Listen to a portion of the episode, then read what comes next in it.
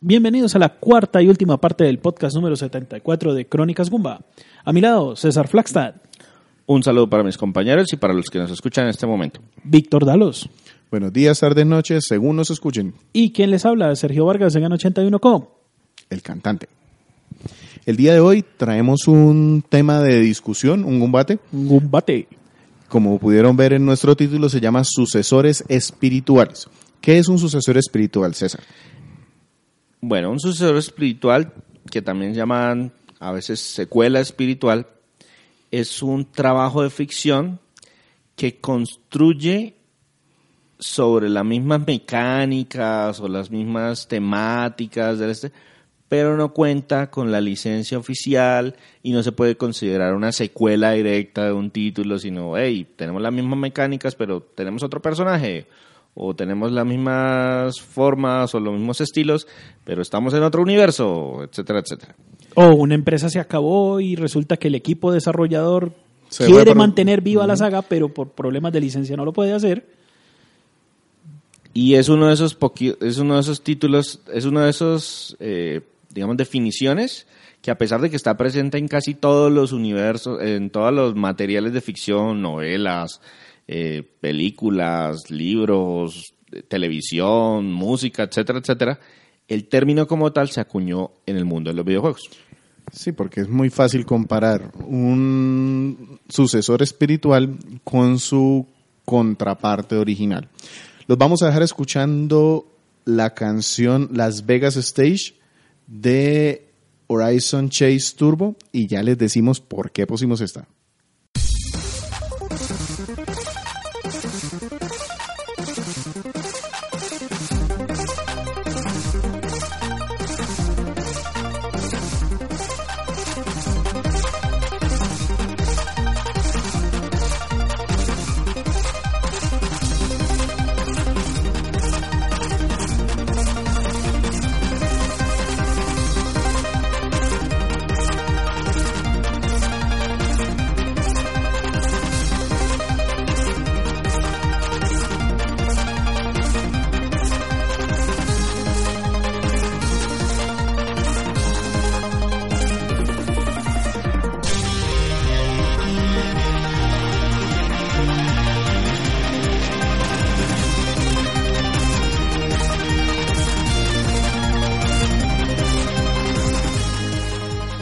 Pues le fue bien calificación.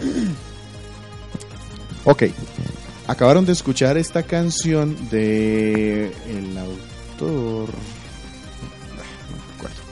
Acabaron de escuchar esta canción porque precisamente el juego Horizon Chase Turbo es una de esas inspiraciones demasiado fieles en un juego anterior, en este caso Top Gear Correcto. De Super Nintendo. de Super Nintendo y la canción que ustedes escucharon es del mismo autor de la banda sonora de Top Gear y van a escuchar que es exactamente la misma en una versión y en la otra.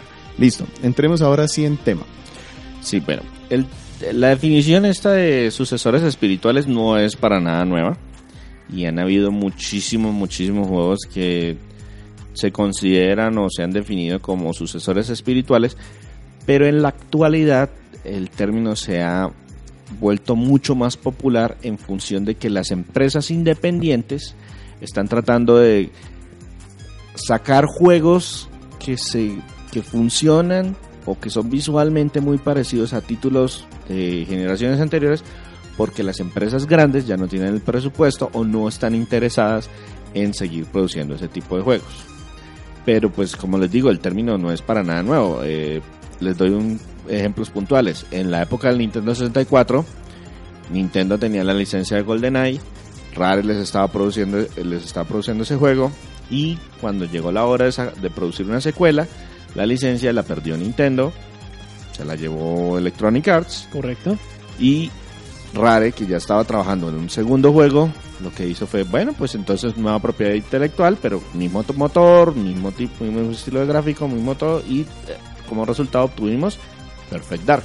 El juego se mueve igual, se dispara igual, el diseño y el, las el concepto, las mecánicas detrás de todo el juego fácilmente podía haberse transportado con un skin de James Bond y era un GoldenEye 2. Exactamente. Pero esta no es la única secuela espiritual de GoldenEye. Adicional a eso, un equipo de desarrollo que estaba trabajando precisamente en esta secuela en Perfect Dark se separó de la empresa, formó chuzo aparte, por así decirlo, local propio, y crearon otro, otro título que también se considera una secuela espiritual de GoldenEye, y me refiero a la franquicia de Time Splitters, que alcanzó a tener tres entregas. Que lo mismo, utilizaba, se movía muy parecido, utilizaba el mismo estilo gráfico, etcétera, etcétera. El control era igualito. Exacto. Y pues así tengo muchísimos ejemplos. Eh, Torchlight, que es una secuela espiritual de Sí. Diablo. Bioshock, The System Shock. Pillars of Eternity, The Baldur's Gate. Smash TV, eh, es la secuela espiritual de Robotron 2084. Estamos hablando de la época de los principios de los noventas. Rock Band es una entre comillas copia, de todas formas mucha gente dice, ah, es una copia, Hero. pero pues realmente no es una copia, es una sucesión espiritual porque pues eso es un tema. En los videojuegos uno no puede patentar, Patentar. mecánicas. Es decir, si yo me invento una mecánica y es muy chévere, pues muy bonito mi Alguien juego, la va a copiar. pero Sí. alguien la va a copiar y yo no tengo los derechos. Yo tengo los derechos sobre los personajes, sobre la música, sobre la forma de implementar esa mecánica, etcétera, etcétera. Pero no Pero en la jugabilidad como la tal. jugabilidad como tal yo no la puedo patentar. Eso no hace que un juego sea exitoso de per se, es decir, normalmente vas a copiar algo que fuera exitoso, pero el hecho de copiarlo, cogerlo como inspiración, no hace que tu juego sea exitoso. Correcto. Lo que yo creo que aquí vamos a nombrar es los que han de pronto resaltado un poco o con cierto éxito han logrado emular lo que teníamos en un juego anterior. Y de paso también nombrar un par de fracasos absolutos dentro de la historia de este. Otros juegos que tengo aquí dentro de mi lista, Far Cry, que es una secuela de Crisis, Karateka y Prince of Persia están muy directamente relacionados, a pesar de que son del mismo autor, el mismo autor los creó en universos diferentes. Bayonetta toma su inspiración directamente de Devil May Cry, es el mismo el, el mismo director. el mismo director, el mismo equipo de desarrollo, pero pues que montó Chuzo aparte y pues no se llevó la, la propiedad intelectual. Dark Souls, Demon Souls y eh, en alguna medida Bloodborne y también tiene por ahí pegado un Sekiro, Shadow Die Twice, que también Incluso un Neo. Nioh también es una muy buena secuela espiritual, a pesar de que los otros no han desaparecido, que es muchos de los casos que vemos más adelante. Resident Evil de Sweet Home y un tema un poquito más reciente, Yooka-Laylee de Banjo-Kazooie. Hay un tema sobre todo que le da validez, mucho peso a ese tema de las secuelas espirituales, de los sucesores espirituales, y es que cuando una compañía desaparece o cuando las licencias ya no la- son No, abandonadas por o una no gran son empresa, fáciles de conseguir porque muchas veces esas licencias quedan repartidas entre tres, cuatro empresas y tratar de usted coordinar ¿quién algo. puede hacer ese juego?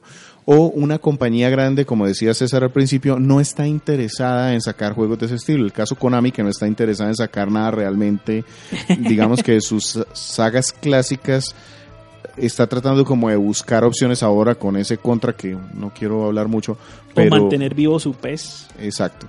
Entonces llegan aquí otras empresas más pequeñas que sí están dispuestas a traer lo que la gente está pidiendo. Otro tema que juega ahí es que muchas de esas franquicias que están entre comillas abandonadas son de generaciones previas. Y esa, cuando dicen, no, bueno, listo, vamos a sacar una secuela, vamos a sacar un juego nuevo, pues cuando la empresa dice, listo, voy a sacar un nuevo contra, entonces piensa en gráficas tridimensionales, en texturas de alta calidad, en modelos poligonales, etcétera, etcétera, en ambientes 3D completamente en 3D. Y la gente lo que quiere es volver a jugar contra el viejito. ¿Cuál? Pues de pronto no el primero No de el de NES. Nintendo, no el de NES, pero de pronto algo de Super Nintendo o algo de la época del Sega Genesis y entonces entremos a hablar de una de esas primeras secuelas espirituales que Víctor jugó recientemente, que es Blazing Chrome. Es un juego desarrollado por una empresa que se llama Joy Master y tiene un solo diseñador, Danilo Díaz. Salió en un montón de consolas, PlayStation 4, Nintendo Switch, Xbox One, PC, de hecho está en el Game Pass para, para la plataforma de Windows de Microsoft. Y toma una inspiración demasiado fidedigna en los juegos de Contra originales. Estamos hablando de Contra y Super C, los juegos que salieron en arcade y en PC, en perdón, en NES en donde se toman estas paletas casi de 8 bits o, o, tratando de parecerse a mucho de los 8 bits, pero agregándole efectos un poquitico más modernos. Entonces este efecto de aumentar y reducir el tamaño de sprites que no se podía hacer en la época de 8 bits. Pero los enemigos, los personajes principales disparan, se mueven, tienen armas similares a los que teníamos en esa Sí. eh, versión e incluso muchos de los escenarios tienen la misma variación. Entonces que ahora vamos a ir sobre motos, ahora vamos a ir sobre un misil, pero no es un misil, sino Eso es de la, sí, de la época de Contra, eh, Contra 3 Alien Ajá. Wars.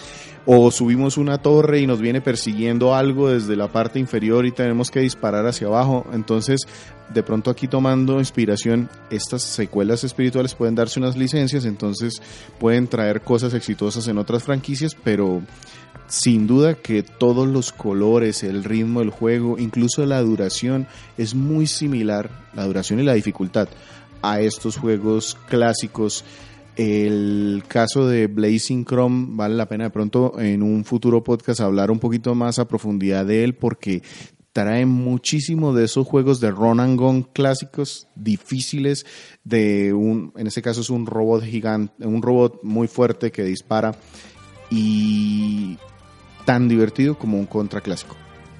Sí. De hecho, hay muchos juegos que uno se ve en este momento, esos sucesores espirituales, que traen muchos elementos de la franquicia eh, original, o sea, de la forma como estaba la franquicia eh, inicialmente, porque las franquicias inician de, empiezan de alguna manera, luego van creciendo y a medida que van cambiando sus generaciones van modificándose. Entonces yo por ejemplo tengo un caso muy particular, es que si ustedes recuerdan los juegos de Ninja Gaiden, los originales, los viejitos, los de vieja data, que eran bien difíciles, Sí. bien entretenidos, eran acción pura de scroll horizontal.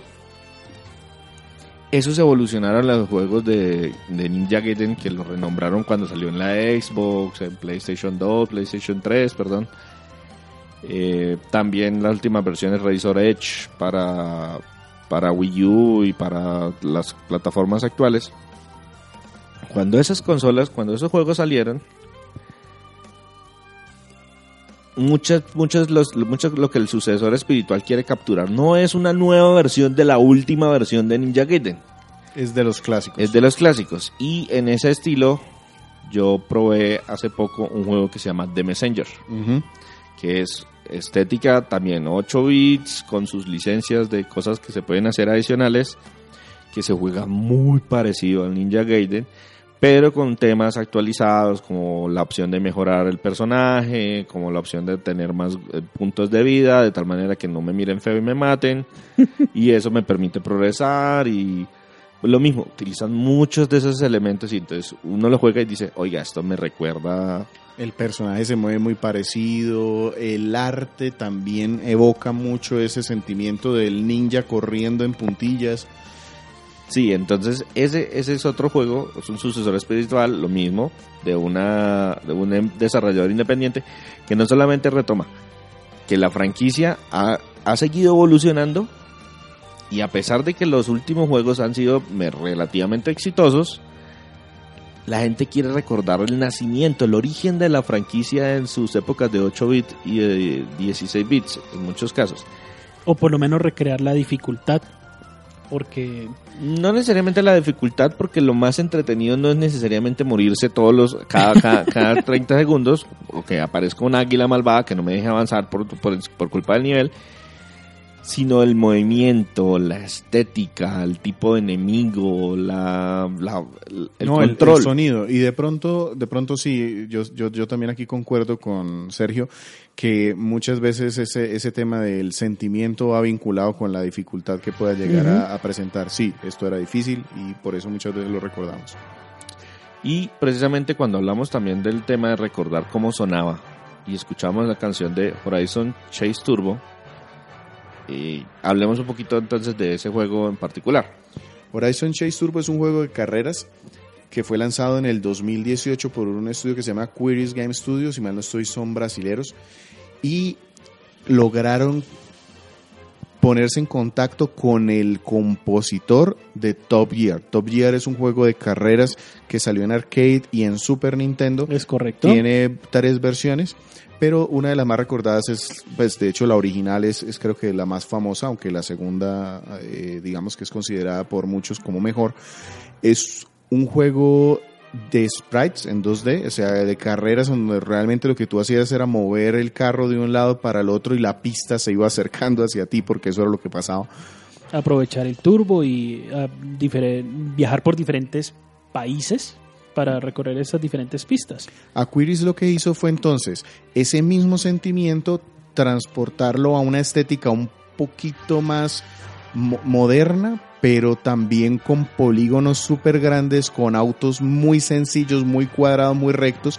Y el escenario sí es prácticamente un homenaje a aquellos juegos de Super Nintendo. Es decir, muy pistas muy planas que se van acercando hacia ti y le dieron eh, al aspecto técnico un punto adicional con el compositor que nos trae nuevas piezas, pero que también hizo una, un arreglo de piezas clásicas y las metió en algunas de las pistas.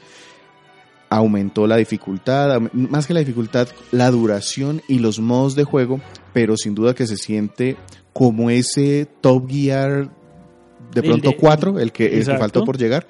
El que, el que nunca sacó. En lugar de saltarnos a la saga Rally que terminó en Nintendo 64, entonces nos saltamos a Top Gear Cuatro. 4, 20 años más tarde. Exacto. Y con también muy buenos resultados. Yo también tengo que recordarles que no todos esos sucesores espirituales han sido un éxito. Y nos toca hablar del lamentable caso de Mighty Number 9. Mighty Number 9, para los que ya no lo recuerdan, que la verdad no me, no me parecería tan extraño, es el sucesor espiritual de Mega Man. ¿Qué, lo, qué fue lo que sucedió?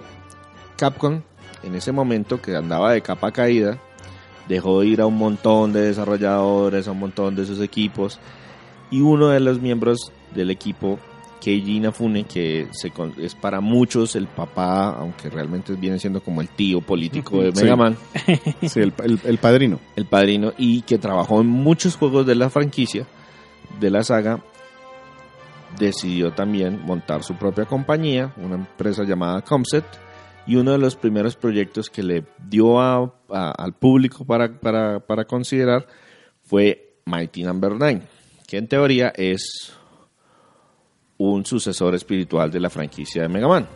Que este juego fue considerado un fracaso no tanto por el resultado final del juego, sino por las condiciones El en las hype. cuales llegó al público. Exacto. Sí.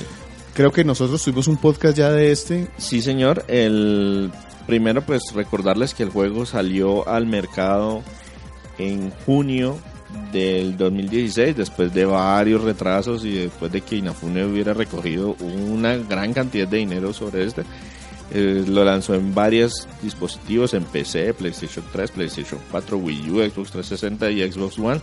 Y ninguna de las versiones funcionaba así particularmente bien si bien cumplía muchas de las promesas que hizo y que Se movía como un Mega Man, disparaba como un Mega Man, se traía las habilidades de los, De los jefes, jefes cuando finales. los derrotaba, podías elegir cuál jefe en- enfrentarte, el orden en el cual lo hacías.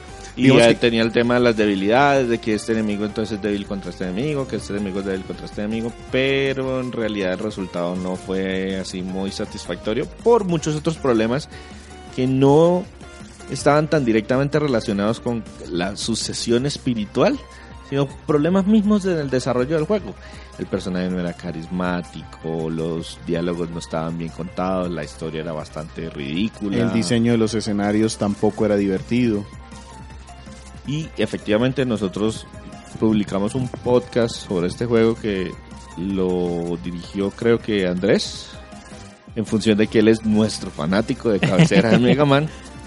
Y nos tocó ser muy puntuales, muy precisos, indicarle, por favor, evalúe este juego como un juego independiente, No no como como, si fuera un si fuera Mega Man. Ese fue nuestro podcast número 41, primera parte de febrero del 2017, por si lo quieren escuchar, en el que hablamos más a fondo de este título. Entonces, no todos los sucesores espirituales terminan de buena manera. Yo quiero mencionar aquí muy rápidamente, porque ese no tengo tantos datos, pero hay un sucesor espiritual que he jugado un poquitico, que se llama 20XX, 2000XX, precisamente hablando de Mega Man y de Keiji Inafune. Este juego, 20XX, para los que hayan jugado Mega Man, muchas veces es el año que aparece en el cual referencian algunos de esos juegos clásicos. En el primero, en los, la primera saga de Mega Man era 2000X. Ujú. Y en la Mega Man X, X. ahí sí cambiaban a 20XX. Y este, si hablamos de sucesores espirituales o copias viles y desagradables, este es el juego, bueno, agradable realmente, porque este juego toma todas esas mecánicas, lo pone en dos dimensiones con la misma, el mismo tipo de arte, el diseño del personaje y las, en, los enemigos también es muy parecido, con un éxito mucho mayor también por el alcance. Digamos que mientras Mighty Number 9 esperaba ser pues el siguiente indie que rompía la industria, este juego fue mucho más modesto y por eso logró un reconocimiento como un juego más apreciado. Y en- e incorporó cosas interesantes como la generación aleatoria de los escenarios, de tal manera que cada vez que se jugaba se sentía un poco diferente. Entonces, a pesar de que es un juego que uno dice, ah, es el mismo, eh, no, eh, aquí también tiene su, su particularidad. Exacto. Yo, Y hablando de sucesores espirituales de Mega Man, esos hay como 50 porque después de que Capcom renunció, entre comillas, a hacer más juegos y hasta ahorita le dio por No, es que redescubrió la rueda porque sacó Exacto. Mega Man 11. la misma gente de Capcom empezó a decir, oye, la gente quiere jugar Mega Man. Porque fíjense todo el montón de sucesores espirituales que le están sacando una serie que es mía y, y resulta que yo no Yo puedo... estoy dejando esa plática sobre la mesa porque no tengo un sucesor real de los juegos de Mega Man. Entonces, ¿de qué sucesor espiritual vamos a hablar ahora, Sergio? eh, vamos a hablar de Azure Striker Gumball. es un juego que toma inspiración porque este tra- a pesar de que es muy tiene las mismas mecánicas de Mega Man X porque pues Mega Man es una franquicia bastante grande hay juegos que se pueden catalogar pre X y post X este vendría a ser de la serie post X Sí, digamos que hay una, hay una división muy claramente marcada. Mega Man original son esos que empezaron con los 8 bits en donde el personaje es más bien rígido, no puede hacer muchas cosas más que saltar, disparar y de pronto lanzar el booster. Luego el X introdujo más cosas como armas cuerpo a cuerpo y Pegarse a las paredes, mejorar el personaje. Exacto, Exacto. elementos de rol. Y los Z y Zero es una franquicia, digamos que pertenece al mismo Mega Man, pero en este caso ya tenemos a Zero como un personaje Es principal, en lo correcto. que hace que combatamos con la espada casi que todo el tiempo y tiene una estructura más de juego de rol, de investigación, de saltar, tener niveles. Bueno, y Mega Man también tiene juegos de fútbol, de RPG, de estrategia. Pero esos son spin-off y Sí. son para otro podcast. Mientras tanto, eh, con Azure Striker Gumball eh, pueden escuchar nuestro podcast 45 tercera parte. Que también le tocó a Andrés porque Andrés es el encargado de Mega Man y todos los sucesores espirituales de Mega Man que salgan de aquí a perpetuidad. Entonces, para hacerles un pequeño recorderis, pues es un, curiosamente, pues alguien que también va vestido de azul y tiene un arma que nos va haciendo la misma mecánica. Tenemos que saltar, tenemos que esquivar, tenemos que eh, hacer el dash, hacer dispara igual, solo que pues la, la historia es diferente. Sí, tiene, tiene algunos cambios y giros en cómo funcionan las armas, eh, pero curiosamente aquí también está involucrado gente de Inti Create. Inti Inti Create, Creates. Que en algún momento trabajaron junto a Inafune en varios de sus proyectos. Ellos eran los desarrolladores de la saga de Mega Man Zero. Mm, Exactamente. Que es en la que se basa este es Azure Striker Gumball. Es correcto. Listo. Entonces, salgamos un poquito de los Megamanes y saltémonos a otro juego que de pronto no es tan conocido, pero que recibió un sucesor espiritual este año. Estamos hablando del género de la estrategia. Así que nuestro experto viene siendo Víctor, que nos va a hablar un poquito de Wargroove y a qué juego hace es el sucesor espiritual de. Bueno, Wargroove es un juego de estrategia, como decía César, publicado por Shucklefish. Es una, de hecho, compañía que se ha encargado de reunir mucho el talento de estas empresas que quieren hacer cosas como, digamos que homenajes. Y fue lanzado en febrero del 2019. ¿A qué juego eh, pretende, digamos que hacer homenaje? O ser el homenaje de... Y es Advance Wars. Es un juego que Nintendo lanzó en sus consolas portátiles. Sí. De hecho, salió para Game Boy Advance su primera y segunda versión y tuvo luego en Nintendo 10, tuvo dos entregas también, en donde controlamos ejércitos en cuadrículas. Que de hecho la franquicia original es todavía más vieja. Era un título que se llama Famicom, Famicom Wars, Wars. que nunca alcanzó a llegar a América.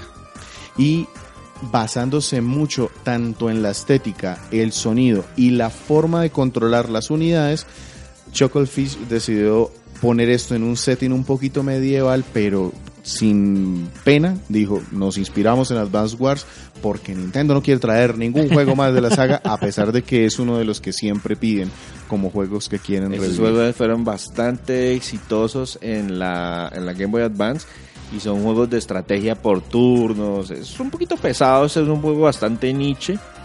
De nicho ahí de, de hey, a los de a los que les gusta la estrategia por turnos con estilo de tal, tal, hay que con como cuatro El categorías. diagrama de Ben, sí. El diagrama. Los que les gusta la estrategia, más los que les gusta el tiempo por turnos, más los que les gusta, esos, a ese, a ese grupito que Se los vende fijo. se los vende fijo. Pero pues eso no es mucha gente. Este juego tuvo un anuncio casi que con la salida de Nintendo Switch como uno de esos juegos que iba a salir y se demoró dos años más después que para un juego independiente es muchísimo tiempo y básicamente fue para poder pulir y dar muchísimo contenido. Es un juego independiente que Sí. puedes gastarte fácilmente 20, 30 horas, que es un tiempo considerable. Entonces, el- a quienes les gusta este género, un sucesor espiritual de una franquicia que realmente está abandonada. Listo. Entonces, Nintendo abandonó Advance Wars. Y por eso tenemos ahora Wargroove. Pero esa no es la única empresa grande que ha abandonado franquicias importantes. Y viene a colación nuestro amigo Konami. Konami ha abandonado más franquicias que cualquier otra cosa. Sí, les es un padre. Ese es un padre responsable, crea excelentes franquicias y luego decide que no, que esa ya nos le interesa, que mejor vamos a hacer máquinas de, De pachinko, pachinko. de, de, de esos diferentes estilos. Eh, De, la última que anunciaron fue una máquina de pachinko de Silent Hill. Uy, no, lo que a mí más me dolió fue cuando dijeron un nuevo Metal Gear. Y era un pachinko. Uy, diablos. Y dentro de la dentro de todas esas eh, franquicias que, que abandonó, una de las más importantes, una de las que mayor cantidad de seguidores tiene, es Castlevania. Correcto. Esa es otra de las que le duele a Andrés. Andrés como que todo lo que le gusta lo abandonan. Andrés, por favor, aléjese de Fire Emblem porque no sí, me matan ahí. le mata la franquicia al pobre Víctor. Entonces, copias o sucesores espirituales Tiene por de decenas. todas las que ustedes quieran. Con backtracking, sin backtracking, más enfocados a la acción, más enfocados al RPG, más enfocados al no sé qué, con temas góticos, con temas futuristas, con temas porque es una es un es un género, un subgénero, sobre todo las versiones de Advance, de DS, el de PlayStation, el Symphony of the Night, que pegaron mucho, a la gente les gusta y son entre- comillas fáciles de hacer. Pero el sucesor espiritual tal vez más famoso de esta franquicia es Bloodstained Ritual of the Night. Correcto. Y no por ninguna razón, sino porque Koji Garachi, que se supone que es uno de los que ideó este, este tipo, este subgénero, Sí, Koji Garachi era un desarrollador en los primeros juegos de Castlevania que logró el título de productor y director a partir de Symphony of the Night y fue como el encargado de la franquicia de en adelante. Mucho tiempo después, cuando ya Igarashi se dio cuenta que Konami no le interesaba hacer más juegos de, Castlevania. de Castlevania, montó Chuzo aparte y con, en colaboración con otra vez Inti Creates empezó a trabajar en Bloodstained. Y lo mismo, salió, señores, quiero hacer un juego de Castlevania que no se llama Castlevania, pero los personajes son iguales a Castlevania, se juega igual que Castlevania, se- sí. blanco es, la gallina lo pone, frito se come, pero no es Castlevania. es un sucesor espiritual de Castlevania y em- Un, un Igabania, dice el descarado. sí, prácticamente él se, se, se Se, se se cre- creó un nuevo, una nueva mecánica, pues. Sí. Y trabajándolo sobre el Unreal Engine 4, lo, el juego fue publicado en junio del 2019 para Windows, PS4, Xbox One y el mismo junio, pero una semana más tarde para Nintendo Switch. Y es un Castlevania excepto el nombre. O sea, lo único que le falta es que me den un Vampire Killer y que el enemigo final sea Drácula. Pero el resto es un Castlevania en toda forma, con su backtracking, con su subida de nivel, con su... Y, Temática, con y su- fue muy bien recibido por el público. Más adelante queremos hacerle un podcast. podcast, o por lo menos un medio podcast con algún otro juego independiente. Entonces no quiero hablarles mucho, pero le fue muy bien. Yo tengo ahí mi edición especial. Después la- les mando una fotico. Porque yo participé, yo apoyé ese Kickstarter en su momento. El nombre aparece ahí. Toca rápido pausarlo, pero ahí se ve. No, pues rápido, son como 40 minutos viendo nombres. También tengo una foto. Ya. Ey, mira, aparezco los créditos. Mamá, soy famoso. Yo creo que entonces vamos a cerrar con un juego que es también un sucesor espiritual de una franquicia que no es muy famosa, pero que tuvo algo, lo mismo, tiene su grupo de seguidores nicho y sacó una versión dos versiones ya de hecho el- del juego más recientes. Estamos hablando de Legend of Legacy. Sí, también tenemos podcast de este juego. Salió en 3DS. Hay una saga que salió en su momento para PlayStation que es el Mana, eh, perdón, Eh, Secret of Mana. el no. Ay, Dios mío. Frontier, el Saga. Ah, Saga Frontier. Perdón. Eh, hay una serie que es el Saga, se denominó así a una serie de juegos que salió. Yo jugué el Saga Frontier, por ejemplo, que es un- son juegos de rol, pero que tienen particularidades en la forma como los personajes ganan niveles. No es sencillamente ganar experiencia, sino que tienen que verse sometidos o a ataques del contrario o a repetir movimientos y por suerte poder ganar una habilidad. Sí. Entonces, Alliance Alive y Legend of Legacy son dos juegos sacados por Fury que precisamente hacían parte del equipo original de Square Enix que en su momento desarrollaron el, la serie Saga. Entonces aquí se le dio un lavado de cara, incluso el Alliance Alive fue un juego que salió al puro final de la vida de 3DS y eso motivó a que su equipo decidiera darle una remasterización, un lavado de cara, un, un aumento en las texturas, resolución. en la resolución y llevarlo a Nintendo Switch con un éxito mediano. Son apreciados por ese nicho en particular que le gustan los juegos de rol, que aparte le gusta este tipo de mecánicas como un poquito aleatorias y por eso ha ganado algo de reconocimiento. Este juego, la versión de 3DS de Legend of Legacy, nosotros lo reseñamos con mucho más detalle, porque es un juego de rol que tiene 50.000 mecánicas, en el podcast número 29, segunda parte, de febrero del 2016, así que ya tiene sus añitos, pero pues es también un sucesor espiritual bastante, bastante, bastante interesante para que le echen una mirada. Yo creo que con eso terminamos nuestra barrido así general. Espero que entiendan cuál es el concepto de un sucesor espiritual. El tema de que no se pueda patentar una mecánica hace muy común que es- estos, eh, este tipo de eventos sucedan y seguirán sucediendo en la medida de que las empresas grandes también abandonen sus franquicias en función de que pues no quieren actualizarlas con la parte moderna y las nuevas gráficas y, y muchos de esos juegos de 8 y 16 bits seguirán apareciendo de esa manera. Ah, dejamos por fuera muchísimos que vale la pena mencionar porque por ejemplo Nintendo abandonó F-Zero y por ya hemos tenido como tres sucesores espirituales. y Konami tiene medio catálogo abandonado, entonces de vez en cuando también aparecerán ciertas cosas y si Capcom decide que Resident Evil ya no va a ser de nuevo de miedo, sino otra vez lo pasa para la acción, seguramente alguien se se, Se inspirará y se sacará- inspirará y sacará una versión que no se llame Resident Evil, sino Evil Resident, una cosa por el estilo, y, y seguimos.